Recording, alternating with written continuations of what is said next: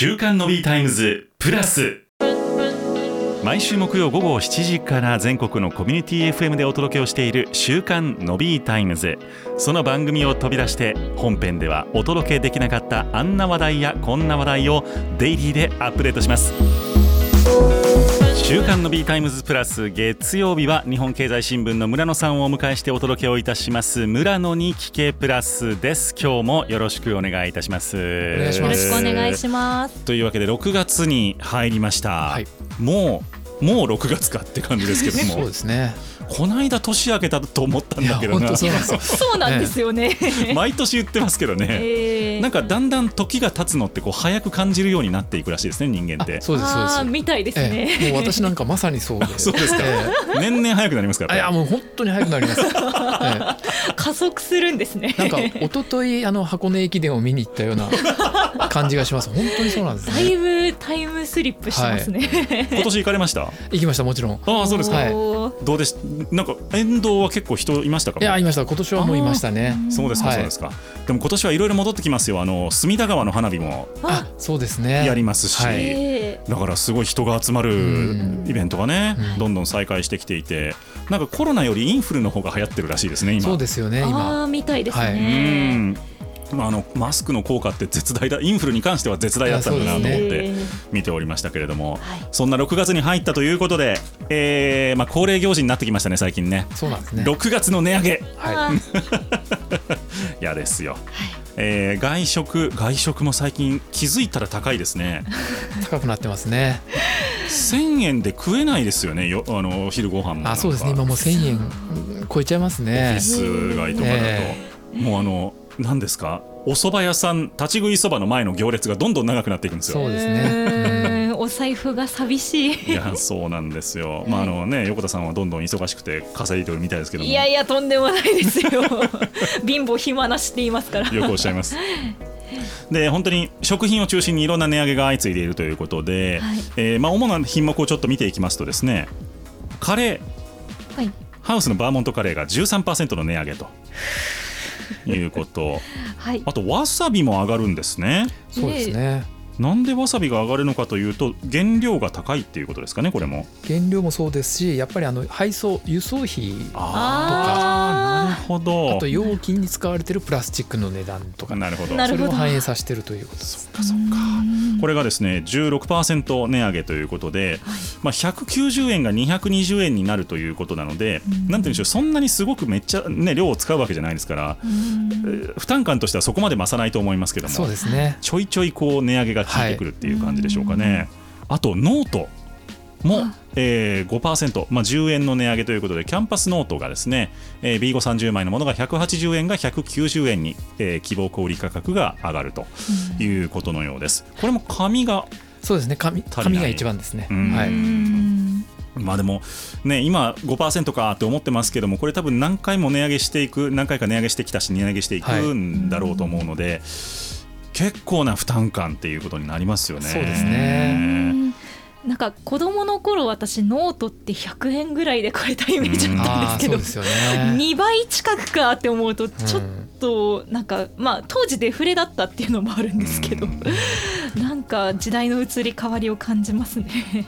だからあの100均なんていうはい。お店が苦しいんだろうなと思って今うーん100円で売れなくなりますよね。あそうですねですからもうダイソーですね最大手ダイソーはもう100円の商品だんだん減ってます。そうですよね。ね。で一番高いの1000円とかありますからね、うん。ああります1000ね。円700円500円。もっと高いのあったかな。なんかもう最近もうそれが増えてきましたね。そうですね、ええ。もう容量減らすしか100円均一はできないんだなんですよね。なっていう気はしますし。す。はいあと回転寿司ね。あ回転寿司もそうですね。うんあ100円じゃなくなじりました。りじり上がってきて。えー。こんなにしたっけってなってるのと、うん。最近あの空いてますね。回転寿司屋さんがああそうですか。やっぱり値上げすると、土日のお昼とか前は予約取れなかったんですけど、はい。最近取れます。確かにそう言われると予約しなくても入れるようになりました。近所のスシローさんとか。でしょ？ええ。まあ、ね。スシローはね一番値上げしてますからからね、うん、確かに確かに。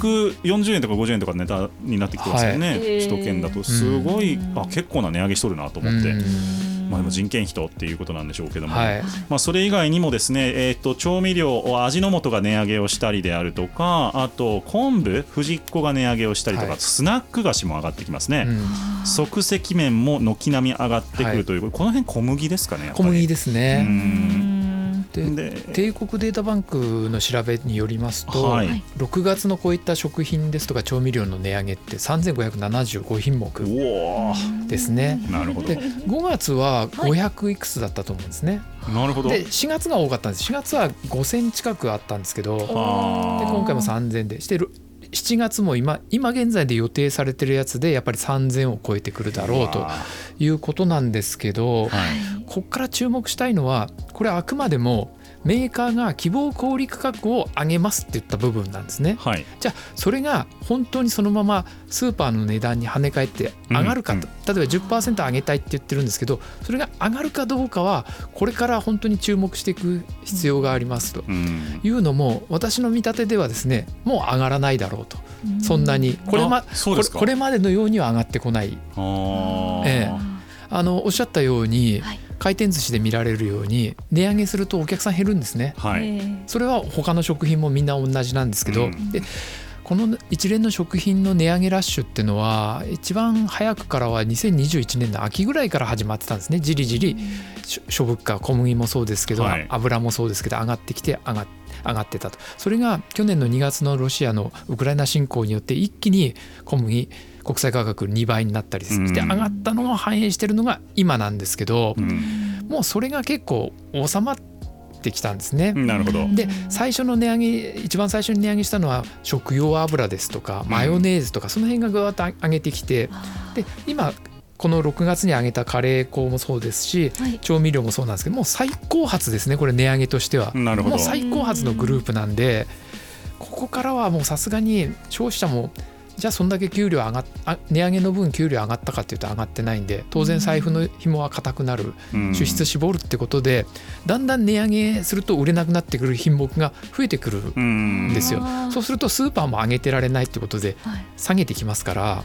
あそこで需要と供給の価格の均衡が起こるんですね。もうそろそろその均衡点に来てるかなと、なるほなるほど、ええ。これまでパン上がった分はまあ急激に小麦粉上がりましたんでパンうどん上がった分は仕方ないんですけどだんだん消消費者の許容範囲超えてきますよね。ええ回転寿司も値上がりします牛丼も上がりますってことになるとそうするとだんだん値上げ落ち着いてくるかなといううんことなんですね。じゃあもうその上げざるを得ない状況はある程度一回り一巡してるっていう感じですかね。そうですね私はそう見てますけどね。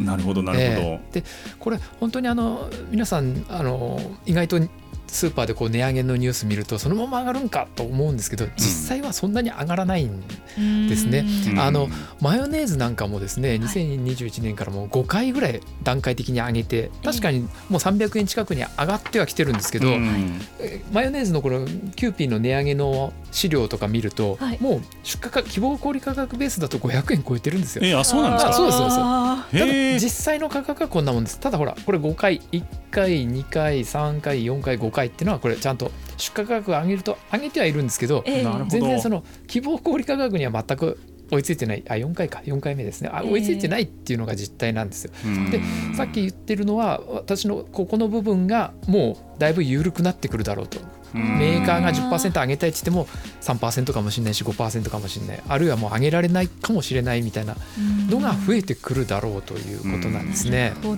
ど、ええ。まあメーカーも売んないってわけにいかないですからね。そうなんですね。上げないんだったら売らないよっていうわけにいかないですから。